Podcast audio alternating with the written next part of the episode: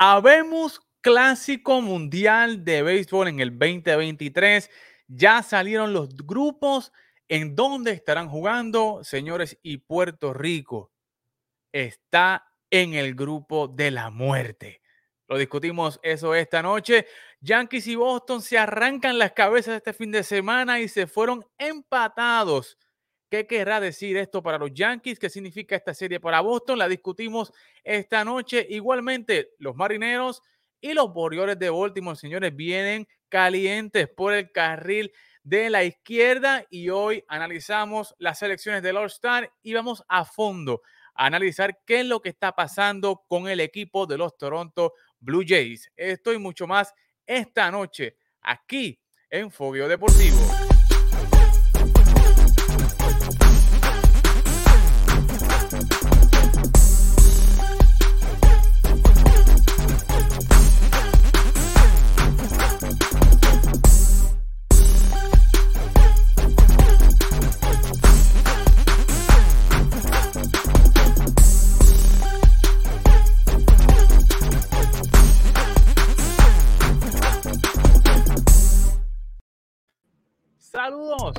Amigas y amigos fanáticos del deporte. Esta semana, señores, otra semana más, luego de tener unas merecidas vacaciones del 4 de julio. Señores, estamos de regreso a Fuego Deportivo. Como siempre, me acompaña mi amigo de siempre, mi hermanito inseparable de la de acá del béisbol, Carlito Fontanes. Carlos, dime lo que está pasando. Bien contento, bien contento una, una semanita ahí de break eh, merecida pero estamos bien contentos, eh, sobre todo cuando vimos este la pasada semana que salieron los grupos de, del WBC, así mm. que eso está, eso está bien interesante. Está caliente, está caliente y ya la gente se está conectando con nosotros. Carlos eh, Nader, de saludos, nos manda saludos. Eh, Carlos, y ya rápido dice que Puerto Rico califica entre los primeros dos. Me gusta, me gusta la, la, la, foto de perfil de él. Sí, no, ya, ya, ya, él no disimula mucho.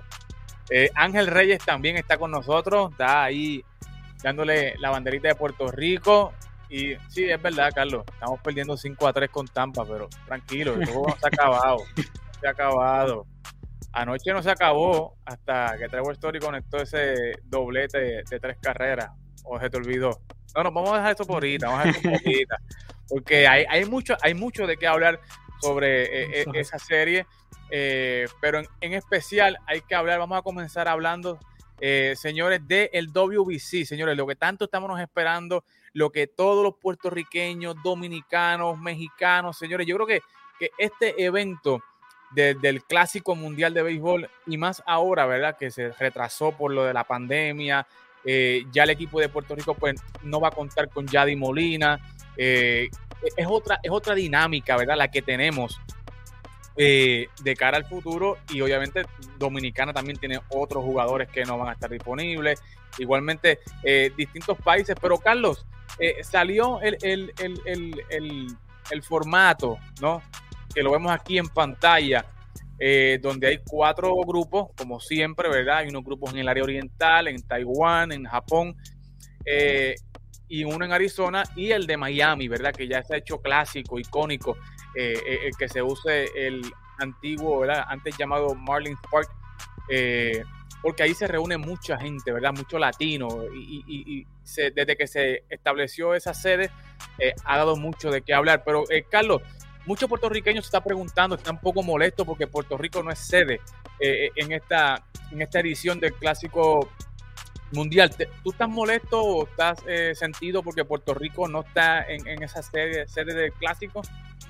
Bueno, eh, a mí me hubiera gustado de verdad que, se le diera una sede a Puerto Rico nuevamente, ya que eh, en dos ocasiones ha, sido sede de, un grupo y la aceptación ha sido masiva, de verdad que sí. Y, pero yo creo que más bien es por la logística de cuestión de venimos de la pandemia, tratar de eh, aglomerar en Estados Unidos por lo menos estos dos grupos. Vemos que los grupos de eh, estos otros dos grupos son allá en Asia. Así que eh, agruparlos en Asia, Estados Unidos y, luego solamente en Estados Unidos. Yo creo que esa es más bien la logística que, eh, hubo detrás de escoger estos grupos. Correcto. Y vemos el, grupo A, ¿verdad? Que está China Taipei, está Netherlands, Cuba, que siempre históricamente ha estado jugando en ese lado, ¿verdad? En ese grupo, con el grupo asiático, Italia, que jugó en el, clásico pasado, y un equipo de los que va a estar eh, ocupando una de las cuatro posiciones en lo que es la clasificatoria, ¿verdad? Que se van a estar jugando en Panamá y otros en Alemania. Eh, igualmente Japón, Corea, Australia y China y otro de los equipos que esté pasando de, la, eliminatoria conforman el grupo B. Eh, el grupo C, que va a estar en Arizona, pues va a estar Estados Unidos, México, Colombia y Canadá. Básicamente no cambia este grupo. Igualmente el grupo D, que va a estar ahí en Miami, eh, que yo creo que mucha gente o todos los hemos acordado que es el grupo de la muerte, Carlos, ¿verdad? Donde están estos tres eh, el animal, ¿verdad? De tres cabezas, esta bestia de tres cabezas, donde está Venezuela, donde está República Dominicana y donde está Puerto Rico, ¿no? Que es Israel y hay otro grupo, ¿verdad? Que esté, esté pasando eh, de las clasificatorias, pero evidentemente cuando tú miras los, los eh, grupos, pues tú puedes tantear ya más o menos y especular qué, equipo tú crees que pueda pasar. Pasan dos equipos de cada grupo. Eh, pero en este del pool B, D, perdóname, del pool D, pues eh, lamentablemente pasan dos, ¿verdad? Y, uno, de esos, este, uno de esos grandes equipos se quedará fuera, ¿verdad? Y, yo creo que el sentimiento es que los tres son grandes equipos, son grandes eh, eh, naciones con trayectoria beisbolera, ¿verdad? Y, yo creo que igual que o sea, Venezuela, no me gustaría ver perder a Venezuela eh, y no ver a, un José Altuve, a un Miguel Cabrera que pudiera ser su último clásico, eh, pudieron Geno Suárez, un Salvador Pérez, ¿verdad? Y así distintos. Ronald Acuña. Un Ronald Acuña, eh, jugar allá, al igual que, ¿verdad? Si en cierto sentido no pasa República Dominicana, pues usted pare de contar, ¿verdad? Todas las estrellas que pudiéramos dejar de ver ahí. E igualmente si no pasa Puerto Rico, porque puede pasar de todo, ¿no? Y, ¿verdad? y luego de que Puerto Rico ha hecho ha llegado a la final dos, en dos ocasiones consecutivas, dando un gran espectáculo. Eh, no verlo pasar en la segunda ronda, pues sería una decepción para nosotros eh, los boricuas. Pero ¿cómo ves, eh, Carlos, la composición del clásico y cómo ves ese grupo D, ese grupo de la muerte entre Puerto Rico, Venezuela y la República Dominicana? Bueno, ese, ese grupo D, de verdad que es como tú bien lo describiste, un monstruo de tres cabezas, el grupo de la muerte. Tienes tres eh, equipos bien dinámicos en, Puerto Rico, Dominicana y Venezuela. Yo creo que eh, el favorito debería ser el equipo de, República Dominicana a terminar primero en ese, en, ese grupo, ya que, eh, bueno, no, no, terminamos en la noche de hoy si empezamos a contar los jugadores que pueden estar componiendo el, equipo dominicano. Eh, el equipo de Venezuela en los últimos clásicos ha sido eh, como que una pequeña decepción. Eh, mucho talento, pero no, no, han, no han tenido el resultado que todos hemos esperado que, hayan tenido anteriormente. Y el equipo de Puerto Rico, un equipo bastante joven y con muchos de, de, sus jugadores básicamente en el, en, el prime de su carrera, compuesto con unos, unos, unos eh, novatos, unos prospectos que vienen subiendo, algunas adiciones también al, cuerpo monticular. Yo creo que, va a ser bien interesante, va a ser bien reñido cada uno de, esos juegos. Va a ser bien importante de, estos tres equipos. Siempre, tienen que ganar el juego contra Israel y contra el, equipo que termine cualificando en, las cualificatorias. Por el resto de, los pools, yo creo que, es básicamente eh, algo repetitivo de, cómo han estado compuestos en años anteriores. Eh, el equipo de Estados Unidos eh, entiendo de que debe ser el favorito en, el grupo de ellos. Eso es sin duda alguna. Me gusta mucho lo que viene haciendo el equipo de Colombia en los últimos años. Va a ser bien interesante. Yo, yo lo daría como que ese, ese wild card que, nadie lo ve, yo, yo, yo diría que ese va a ser el, equipo que va a pasar. Yo diría que sí, con la, con la representación que está teniendo, ¿verdad? En los clásicos del Caribe, Eh, y realmente Colombia tiene un buenos prospectos, ¿sabes? Si, tiene, si, si, va, si va con su equipo full, eh, va a dar batalla. Yo creo que si ese juego con México, si logran ganar ese juego con México, eh, yo creo que, que tienen muchos chances de poder pasar a segunda ronda. Al igual que en el pool A, yo creo que Cuba y Netherlands la tienen fácil en ese, en, ese, en ese grupo A. Y el grupo B, yo creo que Corea y Japón tienen ¿verdad? todas las de ganar en ese grupo. Eh, aunque ¿verdad? uno no descarta a un Australia donde pueda tener a un Liam Hendricks, eh, el cerrador de, de, los White Sox, que es australiano. Y dependiendo, ¿verdad?, quién pase de, de, las cualificatorias, que ahí está Panamá, está Brasil, ¿verdad?, que, que, en el último clásico dio una buena presentación, al igual que el equipo de Israel. O sea, no se duerme con el equipo de Israel. El equipo de Israel tiene muy buenos prospectos, va a estar bien dirigido con Ian Kinsler, que recientemente fue nombrado como dirigente eh, del equipo, y hay múltiples jugadores de Estados Unidos que sus abuelos son israelitas, son judíos y que están, o sea, buenos prospectos que van a dar de mucho de qué hablar, así que eh, yo creo que ningún partido va a ser difícil, ningún partido va a ser, eh, no se puede subestimar a ningún rival. Carlos, el equipo de Puerto Rico nombró a Eduardo Pérez recientemente como el gerente general del de, eh, equipo. Eh, ¿Qué te parece la selección de, de Eduardo Pérez y, cómo ves la selección, el nombramiento del, del, dirigente de Puerto Rico, que a, a, tu entender, cómo va viendo la cosa, a quién tú crees que se está perfilando para, para ser dirigente? Bueno, eh, empiezo con, con, Eduardo Pérez. Yo creo que, que fue bien acertado. Es, es el, el, candidato que por lo menos yo tenía en mente que debían de, de escoger. Eh, sabemos el trabajo que en el pasado clásico hizo Alex Cora, que fue el, el gerente general en, en, la edición pasada. Uh -huh. este, esta vez Eduardo Pérez. Eduardo Pérez tiene muy buenas relaciones con, con, los, con los, equipos, con los jugadores. Es, un conocedor, es un ex jugador también. Así que este, eso, eso va a ayudar mucho. En, en el caso del de, de manager, yo entiendo de que debe ser eh, todos estos muchachos son muchachos jóvenes. Eh, estos equipos ahora mismo eh, ven mucho la, analítica. Creo que, que tiene que, que ser un dirigente que eh, crea en esto y, a la vez pues sea, que sea un buen comunicador, porque eh, eso es lo, lo que eh, lo más importante que tiene que haber en esta edición. Yo creo que para mí, si tú me das a escoger, mi dirigente sería Joe Espada sería, creo, sería mi candidato. Yo creo que, que, que estamos, estamos, estamos ahí, eh, coincidimos en el mismo candidato. Yo iba a pensar en eso. Eh, yo sé que hay muchos, ¿verdad? Como Igor González, como Carlos Beltrán, ¿verdad? Que están en el, mix. Eh, pero yo creo que, ¿verdad? Estos muchachos, eh, especialmente con Carlos Correa, Lindor, Baez, son muchachos que están creciendo en un béisbol, ¿verdad? Donde cada vez es más la analítica la que está rigiendo el juego. Eh, y, yo creo que el equipo de, Houston ha sido uno de los equipos eh, modelos, ¿verdad? En cómo utilizar la estadística, cómo utilizar eh,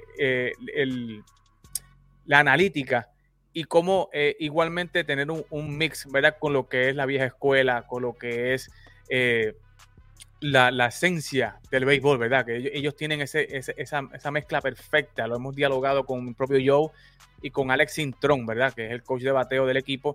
Y ellos están practicando eso, ¿verdad? Utilizan la analítica, pero igualmente no, no, no descartan y no dejan atrás lo que son las esencias, los back, los, los back to basics, ¿verdad? De lo que es el béisbol one on one. Y yo creo que, que, que sería ideal para Joe Espada que tenga esa oportunidad de dirigir a Puerto Rico y que de una vez se exponga, ¿verdad? Y, y ya lo, lo, tomen en serio para una posición de, de, manager en las grandes ligas. Así que, señores, hay mucho que, que, discutir. Todavía aún el equipo de Puerto Rico no ha nombrado su dirigente, pero ya eh, Eduardo Pérez fue nombrado. Me gustó lo que habló Eduardo, ¿verdad? La dinámica, la perspectiva que le está dando Eduardo. Ya lo, le están dando promoción al equipo de Puerto Rico en ESPN. Lo vimos el, eh, ayer, eh, precisamente en el partido de Yankees y Boston, cuando estaban presentando Eduardo Pérez, ¿verdad? Y, él hablando, como él es comentarista de ESPN, estaba comentando acerca de la oportunidad de ser el, general manager del equipo de Puerto Rico y, y, ¿verdad? Esa exposición que tiene Puerto Rico, que está teniendo Puerto Rico a nivel nacional, es una gran, gran eh, eh, un gran aditamento ¿no? para, para el equipo. Eh, aquí nos preguntan que si Alex Cora puede ser dirigente. Eh, no. Alex Cora no puede ser dirigente, eh, Legna, no puede ser dirigente, ni Charlie Montoyo, o sea, ningún dirigente activo en grandes ligas puede ser dirigente del Clásico Mundial por una regla, ¿verdad? Que tiene el Clásico de que ningún jugador, ningún manager activo puede ser manager del equipo, de ningún equipo, ¿verdad? De eh, el Clásico. Así que... Ni él ni Charlie Montoyo, que, es el otro boricua. Ni Charlie Montoyo, ni Dave Martínez, ni, ni ninguno de los coaches americanos que están activos en grandes ligas pueden ser managers del equipo de Estados Unidos tampoco. Así que eh, managers, ¿verdad? Estamos hablando de managers. Coaches sí pueden, pero managers en general no. Por eso es que Joe Espada sí puede ser porque es coach de banco, no es manager. Eh, así que contestada la inquietud, eh, dice Orlando González que qué caras nuevas tiene Puerto Rico. wow, Carlos, Puerto Rico tiene muchas caras nuevas. Sí, ahí, eh, ahí podemos incluir a, José Miranda, podemos eh, a, un eh, MJ Meléndez. MJ Meléndez, el, de los Dodgers, Ríos, que se, se Río, Elio Ramos. Elio Ramos, incluso este, no sé finalmente qué vaya a pasar con él, pero en la lista se, menciona al prospecto de, los Tigres de Detroit, a Riley Green, que él es de, ascendencia boricua, para los que no sabían. Eh, él también eh, puede estar ahí. El, hermano de Sugar, eh, Alexis Díaz. Alexis Díaz debe estar en ese, en ese bullpen. En esa lista, sí. Y hay otros jugadores, ¿verdad? Como un Josh James, que es de ascendencia puertorriqueña también, y ya consistentemente ha dicho que quiere jugar por Puerto Rico. Al igual se ha mencionado el relevista Michael Gibbons, igual que tiene ascendencia puertorriqueña y que pudieran hacérsele eh, el acercamiento para poder jugar eh, eh, y ese slider no vendría mal en el bullpen de Puerto Rico. Así que una cara que no es nueva, pero sería nueva porque nunca ha jugado en el equipo de Puerto Rico para el clásico es Cristian Vázquez. Cristian Arroyo, perdón, Cristian Arroyo. Y Cristian Vázquez. Y Cristian, Vázquez nunca ha formado parte del equipo del clásico. Sí, él, él ya lleva bastantes años en, en la Grandes Ligas, pero nunca se ha vestido la camisa de Puerto Rico en el clásico. Correcto. Y también está Viva el Machín, que está también ahora en Grandes Ligas, conectó su primer cuadrangular, Cristian Arroyo. Después que no me lo pongan a jugar right field, no hay problema con Cristian Arroyo. Pónmelo, dejámoslo en segunda, que es su posición natural o tercera, pero no me lo pongan para right field. Eh, pero sí, hay muchas posibilidades. Yo creo que, podemos ir preparando, ¿verdad? lo que es la, una antesala al clásico más, más adelante.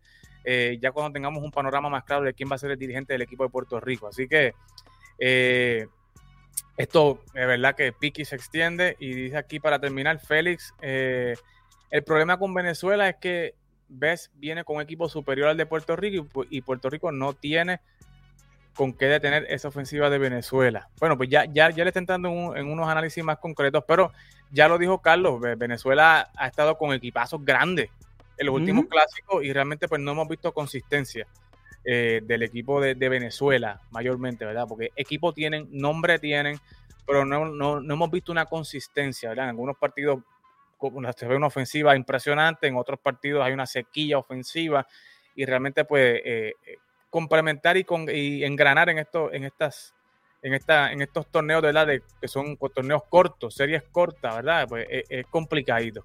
Y si tú no conectas desde el principio, pues tienes un grave problema. Eh, Carlos, serie Yankees y Boston.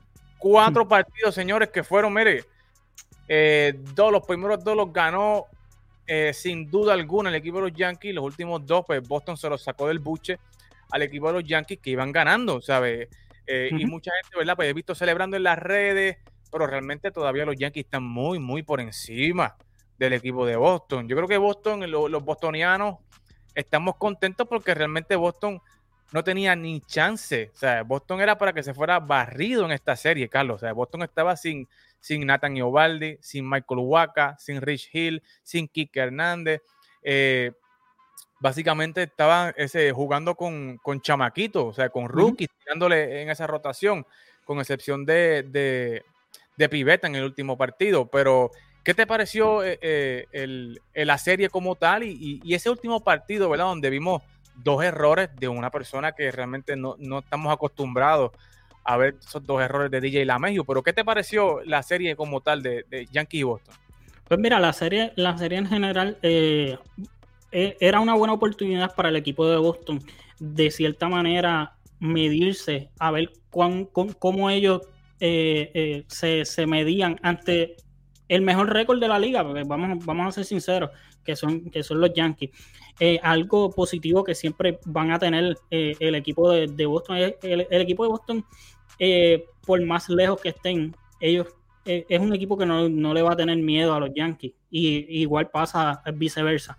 Pero la ofensiva, la ofensiva de Boston es una ofensiva bien dinámica. Ellos batean, están, están líder eh, de, promedio en, la liga. Eh, están de los líderes en, en slogan, en, muchas categorías ofensivas. Este equipo de Boston batea eh, y, pues por lo menos supieron cómo contener de cierta manera la ofensiva. Y yo no sé qué pasa en el Fenway, que, nadie quiere coger los bombos. O sea, porque vimos, vimos situaciones tanto de, Boston como de, de, los Yankees eh, como tú bien mencionaste en el partido de ayer de DJ Lamegio, que, que básicamente eh, en los últimos dos juegos a los Yankees se les escapó la victoria. Por lo menos, por lo menos decir, voy a hablar del tercer juego, quizás porque del cuarto juego, pues la, ofensiva de Boston se veía venir poco a poco. Pero en el tercer juego, o sea, si Josh Donaldson completa eh, lo que iba a ser una doble jugada, en esa, en esa entrada. Yo creo que, el, juego lo, tenía los Yankees en caja de seguridad prácticamente. Definitivo. Así que la, defensa de los Yankees falló y el picheo, eh, por lo menos de, de Jameson Tylon en, ese último juego, pues no, no, no masacró. Pero fue, fue bueno ver la, ofensiva de, Boston de, mirándolo de ese lado. Fue bueno porque realmente pues Jameson Tylon lleva ya como una rachita de cuatro juegos que está, lanzando mal. ¿verdad? Y, es normal, ¿sabes? Es normal. Estos equipos, ¿verdad? Tienen sus altas, tienen sus bajas. Eh, no todo el tiempo, ¿verdad? Los Yankees van a estar ganando arrolladoramente, ni tampoco Boston va a estar en el sótano. Eh, y viceversa tampoco, ¿no? Pero eh, yo creo que para Boston significó mucho. O sea, el, llegar, el, empatar esta serie 2 a 2, yo para mí que Boston gana. O sea, empatando ganó. Porque obviamente tenía menos equipo, tenía menos chance de ganar y por lo menos el poder empatar eh, esta serie y los primeros dos partidos, sea, fue un dominio claro de los Yankees, ¿sabes? No había ni chance ni oportunidad para el equipo de Boston. Y, ¿verdad? Ver, ver ese equipo de Boston eh, eh, pues, forzando unos buenos turnos contra Roldy Chapman, que ya estaba un poquito malito de la mente cuando vio que Donaldson, DJ Lameño le falló ese, e, ese globo, ese elevado, ¿verdad?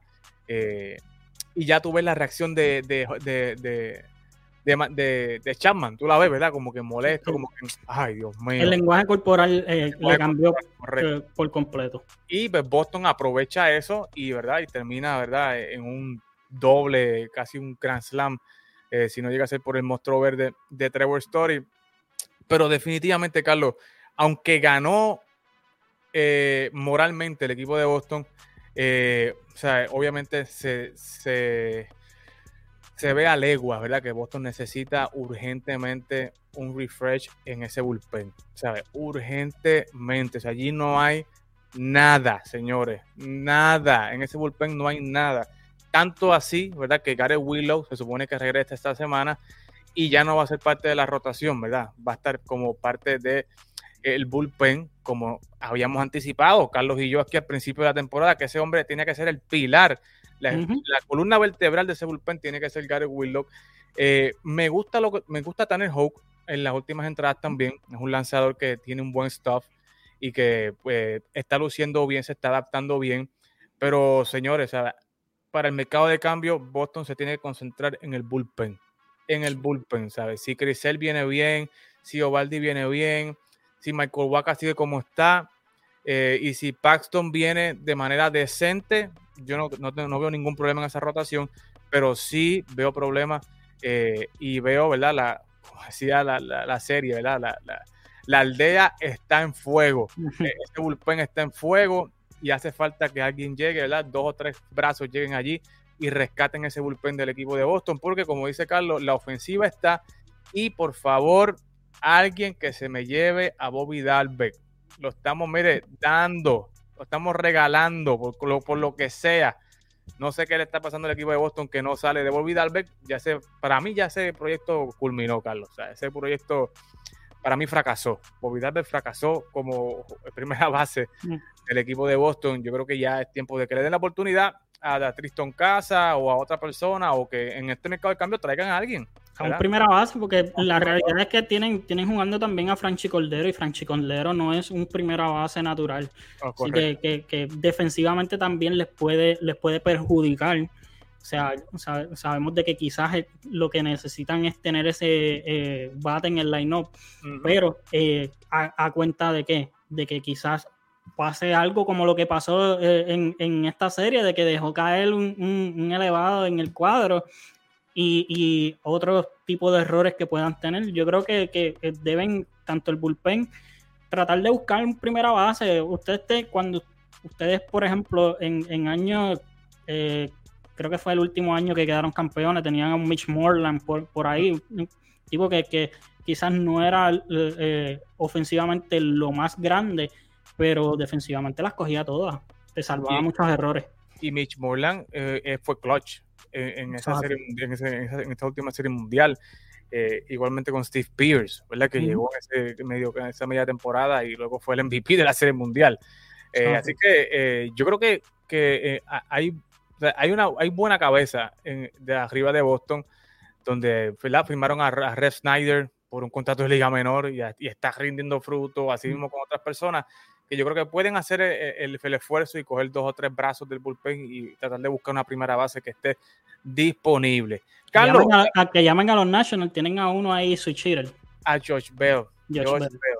Pero yo no sé si vayan a coger ese tipo de, nombre. Yo creo que se van a ir un poquito más, más low kick. Pero bueno, no me estaría mal. No me amargaría un dulce si traen a George. Eh, rapidito, Carlos. Marineros de Seattle han cogido vida desde que Carlos Santana llegó allí.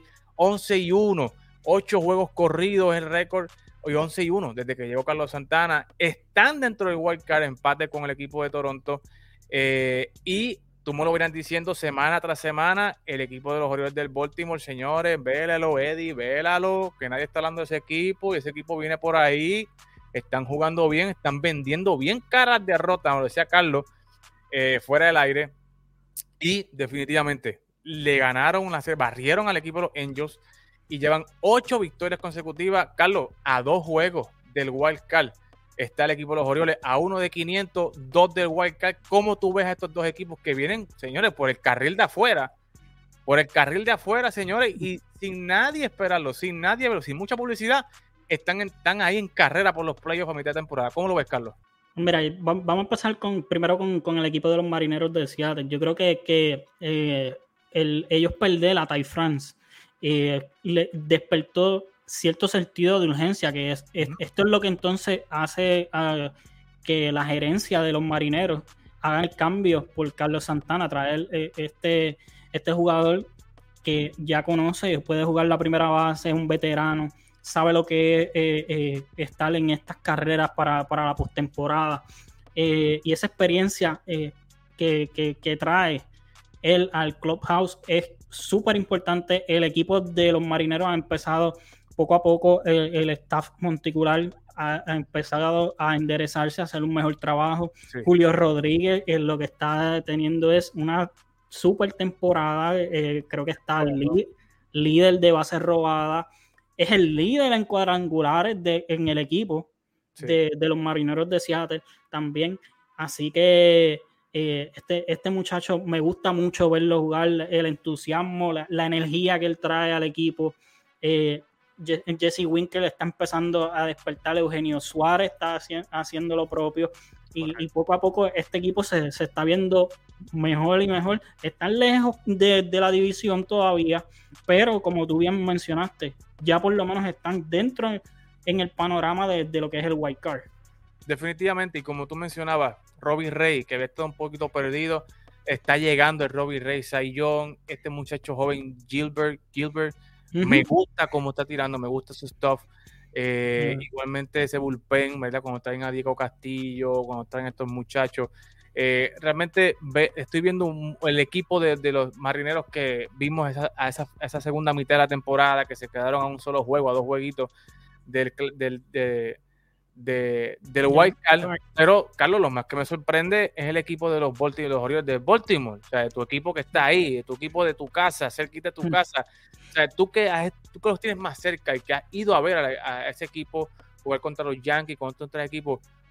¿Qué tú has visto en ese equipo de los Orioles de Baltimore que, eh, que los ha hecho estar donde están en estos momentos? Mira, ese equipo, primero que nada, ese equipo, eh, como yo bien le, le, llegué a decir tanto fanáticos Yankee como fanáticos de Boston cuando perdieron series contra, contra el equipo de Baltimore. Yo, yo, como tú bien mencionaste, yo lo he ido a ver de, cerca y lo que siempre notaba este equipo siempre está peleando todos los juegos, no importa, ganen o pierdan todos los juegos, ellos los están peleando, los turnos los están peleando, el bullpen de ellos es, es excelente eh, y incluso que tienen al boricua Jorge López que, va para el juego de estrella. Eh, tienen a Bautista también en ese bullpen muy bueno. Los, novatos que tienen, el catcher eh, que está haciendo, ha, engranado ya y está haciendo su trabajo. Tienen a un, Cedric Mullins que, ha sido juego de estrella, de Trey Mancini. El entusiasmo que se ve en este equipo eh, de verdad que, y ellos nunca se quitan, oye, nunca se quitan y como el bullpen es tan bueno y el, y el staff de picheo está haciendo su trabajo, siempre le van a dar la oportunidad de ellos estar en juego, con un batazo o un pequeño rally, ellos van a estar en el juego. Y eso, oye, ellos no tienen nada que perder. Y lo peor que tú puedes hacer contra un equipo así, eh, jugar un equipo así es jugar contra ellos, porque ellos no tienen nada que perder. O sea, yo voy, yo no te respeto, yo voy a hacer mi trabajo y yo voy a seguir eh, sorprendiendo al resto de, las grandes ligas. Y ahora mismo, como tú bien mencionaste, están a un juego por debajo de los 500 y solamente a dos juegos del wild card. Definitivamente, y yo creo que esa es la clave. Yo creo que este equipo sabe, ¿verdad? Que eh, no tiene nada que perder y realmente pues lo está dando todo. Están demostrando de que, de que es un equipo que aunque esté en rebuild, señores, está bien cerca, ¿verdad? Si siguen como van y si firman a dos o tres jugadores claves, señores, pueden hacer y volver otra vez a hacer este equipo de los Orioles clásico, ¿verdad? O, si usted no es tan, no es tan veterano en el béisbol eh, de los tiempos de Cal Ripken y toda esta gente, pues recuérdese del equipo de los Orioles de Adam Jones, de que era Bocho Walter, ¿verdad? que era el dirigente, que llegaron a postemporada este equipo de los Orioles de Baltimore y que estaban dominando la sesión. Así que, eh, y yo creo que esto es bueno que pase para el equipo de los Orioles eh, porque atrae a otros peloteros, ¿verdad? Que puedan estar viendo al equipo de los Orioles. Oye, y, entonces, cuando vimos la, la oferta antes de la temporada, que los Orioles le hicieron a Carlos Correa, que todo el mundo se empezó a reír, pues entonces no es tan descabellada lo que ellos estaban tratando de hacer, porque eh, quiere decirle que ellos ya tenían esa proyección. Nosotros vamos por ahí, simplemente necesitamos un líder. Y quizás eh, con las cláusulas que tiene ahora mismo el contrato de Carlos Correa, si él decide salirse y todavía los Orioles están interesados, puede, puede todavía ser una opción. Correcto, definitivo, Carlos. Y esto puede abrir los ojos de otros peloteros que no veían a, los Orioles con, con, ¿verdad? con chance de ganar y ver esto, a este equipo, con estos muchachos peleando en la peor división que tiene eh, las grandes ligas y que tengan solamente dos jueguitos del wild card, yo creo que y eso que todavía no han subido a sus mejores eh, prospectos lanzadores iniciadores. El, prospecto número uno de todas las grandes ligas de ellos y están matando en la AAA. Correcto, así que todavía falta mucho por demostrar de este equipo de los Orioles del Baltimore. Pero Carlos, igualmente, como dijimos, ya salieron las votaciones finales del All-Star, que va a ser ya la semana que viene. Eh, y eh, aquí están las votaciones de la Liga Americana, donde salió Vladimir Guerrero, José Altuve, Rafa Devers, Shohei Otani, Mike Trout, Josh Stanton, ¿verdad? Eh, Tim Anderson y el resto de las reservas. Y donde está igualmente Jorge López, que lo ven ahí en el área de los lanzadores. los Yankees lograron meter cinco jugadores, ¿verdad? En este equipo de estrellas, ¿verdad? Con lo que es Clay Holmes, Néstor Cortés. Y uno que me sorprendió mucho, ¿verdad? Que fue, ah, y Gary Cole está por ahí. Y también está Treviño, ¿verdad? Que, no, está aquí en la lista, pero sí está incluido. Eh, Carlos, ¿qué te parece este roster de la Liga Americana? Eh, para ti, ¿quiénes son sorpresas que tú no esperabas verlos ahí y quién falta o, quién tú crees que se quedó fuera que debió haber estado ahí? Mira, yo pienso de que yo sé de que esto es un juego de estrella, pero el, primer nombre que no, no, se me hace difícil verlo en los titulares, es el, nombre de Vladimir Guerrero Jr. Y yo sé que, me perdonan los, amigos dominicanos, pero para mí no ver un Ty France que sea el titular, o sea, si comparamos número por número, este año Vladimir Guerrero no tiene absolutamente nada que por, encima de Ty France. Este, pero nada, de, de Vladimir y los Blue Jays podemos hablar ahorita. Eh, así que ese fue, ese fue el, mayor, como que, no me gustó, no, no me gustó ver eso ahí. En mi opinión personal, yo hubiera puesto a, eh, eh, quería ver, por ejemplo, un Sander Bogarts por encima de Tim Anderson. Creo que, que esa...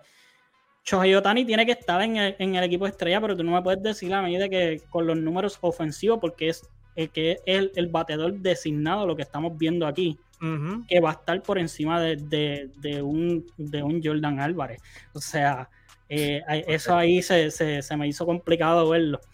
Y pues vamos a ver, quizás hayan algunas otras adiciones, porque por lo que se proyecta es de que en el caso, por ejemplo, de Gareth Cole, Gareth Cole va a tirar el, domingo, así que él no va a estar quizás disponible para, para el juego de estrella lanzar, ah, y, y pues por eso añadan a, algún lanzador más o algún jugador más que quieran añadir. Vamos a ver qué, qué, otra adición puedan hacer, pero por lo menos esos son los que los que yo veo por no, no me gustaron. Yo realmente vi, eh, estoy de acuerdo contigo, yo creo que eh, poner a Tim Anderson por encima de, de Sander Bogarts, pues eh, no sé, como que le falta respeto un poquito a Sander Bogarts, un numerito que está, que está bateando. Eh, igualmente, o sea, un, JD Martínez que está bateando sobre los 300, eh, no está incluido ahí tampoco en la lista. Eh, pero en general, básicamente, cada uno de los jugadores que está ahí tiene un buen caso, ¿verdad? Para estar ahí. podemos, ¿verdad? Con excepción de Vladi, Vladi Jr. O, pero mi sorpresa, Alejandro Kirk. O sea, yo, Alejandro Kirk ha sido una sorpresa increíble. este muchacho que no estaba ni por los centros espiritistas de ningún básicamente, lado. Básicamente los dos catchers. Los dos, los dos catchers salieron de la nada. De la nada, correcto. Y Vela Martín Pérez, nuevamente en forma, luego de unos años desastrosos en Boston, venir acá a Texas y, y verlo lo bien que está luciendo, pues realmente eh, eh, es, es, bueno y definitivamente Jorge López, eh, muy merecidísimo, ¿verdad? Ha, ha, cambiado su estilo de picheo, su rol dentro del equipo y realmente pues merece merece estar ahí. Por, por la parte de la Liga Nacional, pues vemos, ¿verdad? Eh, no hay básicamente sorpresas en este caso, eh, con excepción de Jock Peterson. Yo creo que Jock Peterson, eh, no sé, Carlos, no sé si, si, si había otro candidato que pudiera superar a Jock Peterson en, esos, en, esos, en esos files.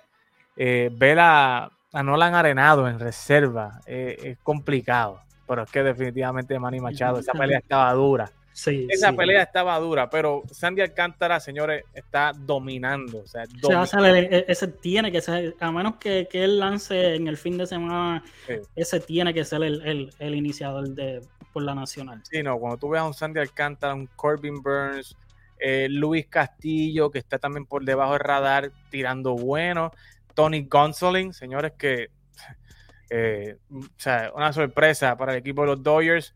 Y Kershaw, Musgrove no son, no son, eh, ¿cómo te digo? No son sorpresa, ¿verdad? Pero ver a un Joe Pearson por encima de Juan Soto, Carlos, ¿qué me puedes decir sobre eso? Bueno, eh, yo soy yo soy bien fanático de, Juan Soto, pero eh, yo creo que, los números que ha puesto Josh Peterson en San Francisco en esta primera mitad eh, lo hacen merecedor de, poder empezar el, juego de estrella. Yo creo que quizás vamos a ver por quién incluyen a un sustituto para Bryce Harper. Sabemos que Bryce Harper él, se va a perder el, juego de estrella. Eh, creo que, que, Jazz también se, quizás se, pierde el juego de estrellas. Eh, así que vamos a ver cuáles, cuáles serán las adiciones. Quizás por, por Bryce Harper, entonces incluyan como DH a Kyle Schwarber, que, que son de los de los de los que de los reservas que veo, o, a un Albert Pujols para, para, que pueda iniciar. Yo creo que, que, eso sería, eso sería perfecto eh, ver a Albert Pujols y, en, ese cuadro inicial como batedor designado, yo creo que, no hay no hay mejor libreto que eso. No, y que ya se dijo, ¿verdad? Oficialmente que Albert Pujols va a estar compitiendo en la competencia de honrones. Así que eh, va a estar súper, súper interesante. Eh, Pete Alonso, CJ Cron, ¿verdad? Que está batiendo súper bien allá en Colorado. Eh, Jeff McNeil, Duancy Swanson, señores, que está teniendo un temporadón. Swanson, Duancy Swanson, señores. Y agente libre este año, así que así. muy pendiente a, eso. David Bednar, que está corriendo mucho su nombre en el mercado de cambio, también va a estar allí disponible. Así que, Carlos, esto es lo que está pasando, lo que está corriendo, lo que está trending dentro del mundo de béisbol. Y ahora vamos a seguir con el partido luego de este mensaje. La gente está muy loca. En la loca. En la. Loca. En la.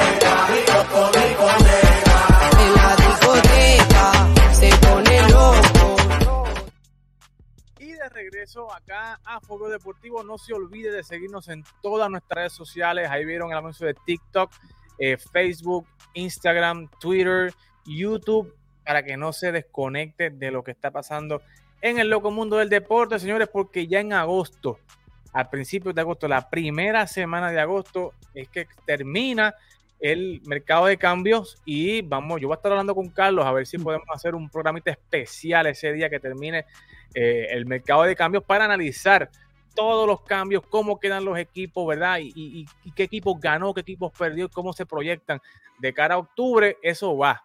Es un compromiso de nosotros. Vamos a ver si tenemos invitados especiales para ese día y voy a tener un análisis completo de lo que esté pasando ese día último, ¿verdad? De, lo que va a ser el mercado de cambio. Pero Carlos, entrando al análisis a fondo, eh, hay que analizar al equipo de los Toronto Blue Jays que es un equipo que nosotros veíamos como líder de la sesión, que venían bien agresivos, que era un equipo bien completo eh, en todo el sentido de la palabra, bateo, en picheo, ¿verdad? Y realmente pues hoy están con un récord de 45 y 42 cuartos. Escuchó bien, cuartos en la sesión este. Y realmente pues eh, yo creo que en cuestión del bateo están bien, Carlos. Están segundos, bateo colectivo, están quintos en cuadrangulares en toda la liga, están novenos en carreras impulsadas, cuartos en OPS, pero el picheo, yo creo que es lo que le ha fallado a este equipo, Carlos, ¿verdad? Eh, eh, no hemos visto a un Ryu, ¿verdad? Que se tuvo que ir con Tommy John, un Kikuchi que no ha rendido lo que esperaban. Eh, un José Berrío, que lamentablemente tenemos que decirlo, no ha, no ha estado en su mejor performance. Pero Carlos, ¿cómo ves al equipo de los Blue Jays? ¿Cómo analizas este equipo de los Blue Jays que al parecer tiene todas las piezas para el éxito y hoy día no lo está teniendo? Bueno, yo creo que, de, primera instancia, eh, tú, bien mencionaste el, problema del picheo. El problema del picheo, ellos no han sabido cómo básicamente sustituir lo que ellos eh, tuvieron el año pasado de Robbie Ray, que fue el sayón eh, de la Liga Americana. Eh, sí, Kevin Gossman ha hecho un, trabajo decente, pero eh, el no tener a Ryu, el, eh, Kikuchi no, no, no ha sido absolutamente nada de, lo que ellos esperaban. Y me sorprende de que ellos esperaran algo, porque la, segunda mitad de Kikuchi el año pasado en Seattle, un, parque para los lanzadores, una división donde tiene muchos parques para lanzadores, no le fue bien. Así que, que, eh, es, es una sorpresa para mí de que ellos apostaran en, en Yusei Kikuchi. Y yo creo que, que dentro de la rotación, eh, duele decirlo, pero quizás la decepción más grande es, es la temporada que está teniendo José Berrío. Sabemos de que, de que él tiene los recursos para, para volver a, a- a encaminarse y, y tener una buena segunda mitad de, de la temporada, porque la realidad es de que ya, ya lo, que, lo que ha pasado hasta el momento, ya tú no lo puedes borrar. Tienes que, que básicamente, vamos entonces a enderezar de esta segunda mitad en adelante, vamos a tener una buena segunda mitad. Yo creo que él tiene los recursos para hacerlo, pero este, la, la realidad es de que, oye, la- los honrones lo, lo han afectado mucho. Son, son 18 honrones que, que le han conectado a José Berrío. Tiene una efectividad eh, de 5 puntos algo, si no me. 44. O sea, eh, eh, altísima.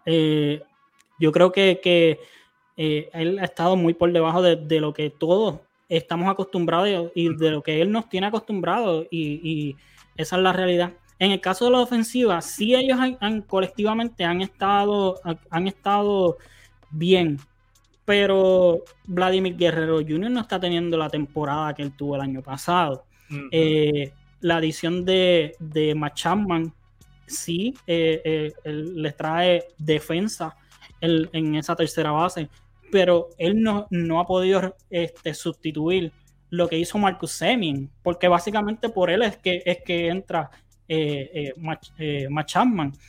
Eh, la temporada que tuvo Marcus Semien el año pasado fue candidato también a MVP, al igual que Vladimir Guerrero Jr. Y Matt Chapman está bateando. Oye, si, si Joey Galo eh, de los Yankees bateara un poquito más, se estuvieran peleando el, el- el- el promedio de ellos dos. Pero él está bateando, la última vez que chequeé, estaban, eh, estaban 2.13 por ahí. Y creo que, que el- muy bajito la producción también. Él, eh, es, es- es difícil tú sustituir todas esas cosas cuando tú no tienes un Vladimir Guerrero Jr. Teniendo, que no tiene la temporada que tuvo el año pasado. Correcto, definitivo. Yo creo que en ese caso, eh, eh, la ofensiva yo la veo bien. O sea, aunque Vladimir no está teniendo su temporada grande de 300, vayando sobre 300, eh, tampoco es que está arrastrado, ¿sabes? Eh, está teniendo una temporada chévere, todavía falta mucho béisbol, eh, pero definitivamente yo creo que la ausencia de Robbie Ray y el no eh, traer de vuelta a Marcus Semien le están haciendo pagar al equipo de los de, de- de los Azules de Toronto. Y yo creo que una cosa que desde el año pasado el equipo de Toronto está adoleciendo y es el bullpen. O sea, este equipo del bullpen fuera de, de- del De club Jordan Romano. de Jordan Eh, Eso es Romano, lo mejor que ellos tienen. ¿sabe? Allí no hay nada, ¿sabes? Están tratando de, de hacer malabares con Adam Simber, están tratando de hacer malabares con otros muchachos, con Jimmy García, que, que son, son, son lanzadores o sea, decentes, pero no son pilares de, una, de un bullpen, ¿verdad? Te pueden resolver uno que otro partido, pero no son jugadores, ¿verdad? Que, que sean tan consistentes eh, en ese bullpen. Y yo creo que eh, Berrío, estoy de acuerdo contigo, posiblemente sea la decepción más grande en este equipo, porque la firma que hizo, ¿verdad? Y, y lo trajeron como el ace del equipo. No, hemos visto con un Marek Manoa, un Kevin Gaussman, que aunque no está teniendo mala temporada, 2.86 no es malo, 6 y 6, eh, ¿verdad? Pero yo- la gente esperaba más de Berrío.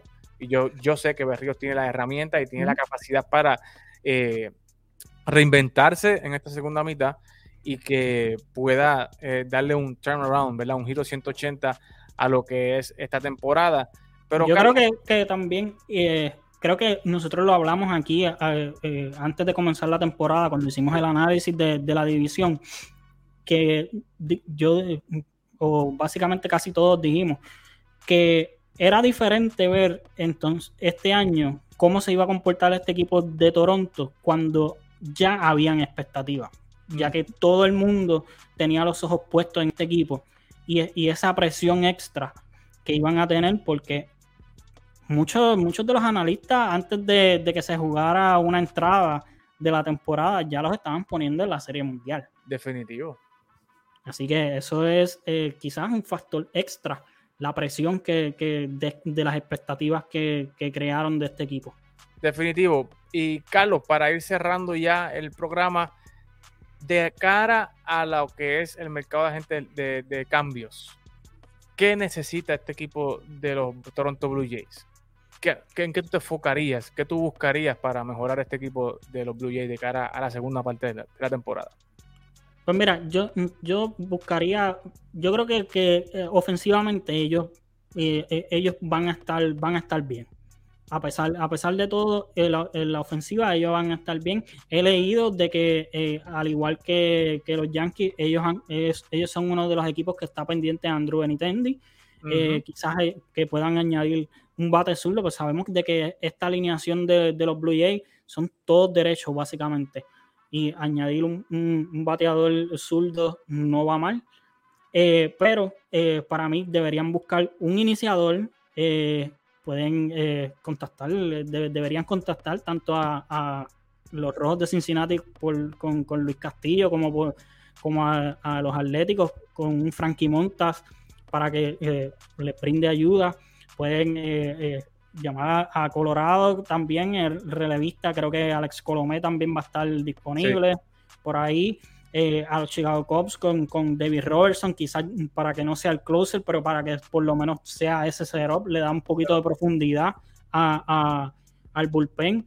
Y tratar, eh, en los Nationals tienen dos buenos relevistas también que quizás están eh, para, para, el mercado de cambio. Pueden tratar de, de, darle forma y darle profundidad a ese bullpen que es lo que le hace falta y un, y un buen iniciador.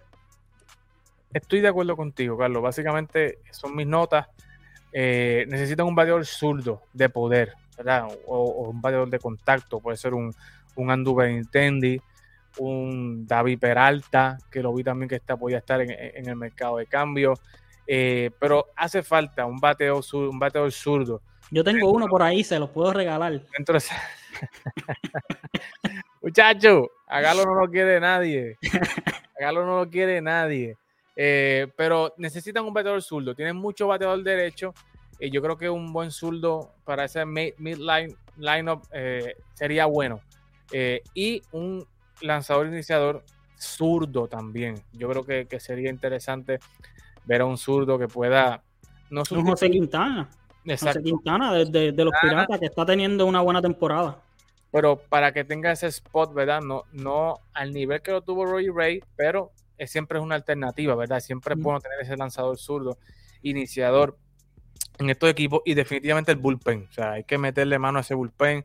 Yo creo que, que hoy más que nunca los equipos están buscando mucha ayuda en el área del bullpen y vamos a estar viendo mucho movimiento en esa área de múltiples equipos, ¿verdad? Eh, incluyendo los Yankees. He visto pff, sin número de, análisis, de análisis esta mañana de que Yankee, el bullpen de los Yankees, que el bullpen de los Yankees. Señores, el bullpen de los Yankees está bien, ¿sabes?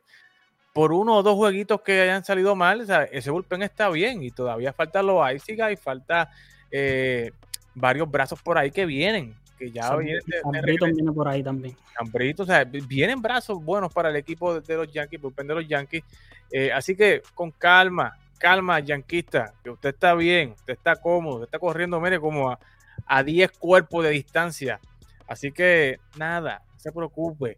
Estos equipos, ¿verdad? Como Toronto, está cuarto, Tampa, que hoy salió, ¿verdad? Que va a perder a Wander Franco por dos meses. Es una baja grande para el equipo de, de los Rays de Tampa Bay. No tener a su caballo por dos meses. Regresar en septiembre y cuidado. Depende, ¿verdad? Dónde pueda estar el equipo de los Rays. Igualmente Cleveland, Washington, no le está, eh, los White Sox, ¿verdad? Que está fallando el picheo también a los White Sox. Eh, muchas cosas ocurriendo, así que eh, hay que ver cómo se comporta este mercado de aquí a agosto. Así que, Carlos, ya no hay tiempo para más. Será la semana que viene donde vamos a estar hablando de más cambios, de más situaciones. Carlos, tú que conoces más el, el, el estás más pendiente a, lo, a, los partidos, al calendario, ¿qué partidos tú les recomiendas a los fanáticos que vean esta semana? ¿Qué serie para ti es interesante eh, eh, esta semana? O el fin de semana.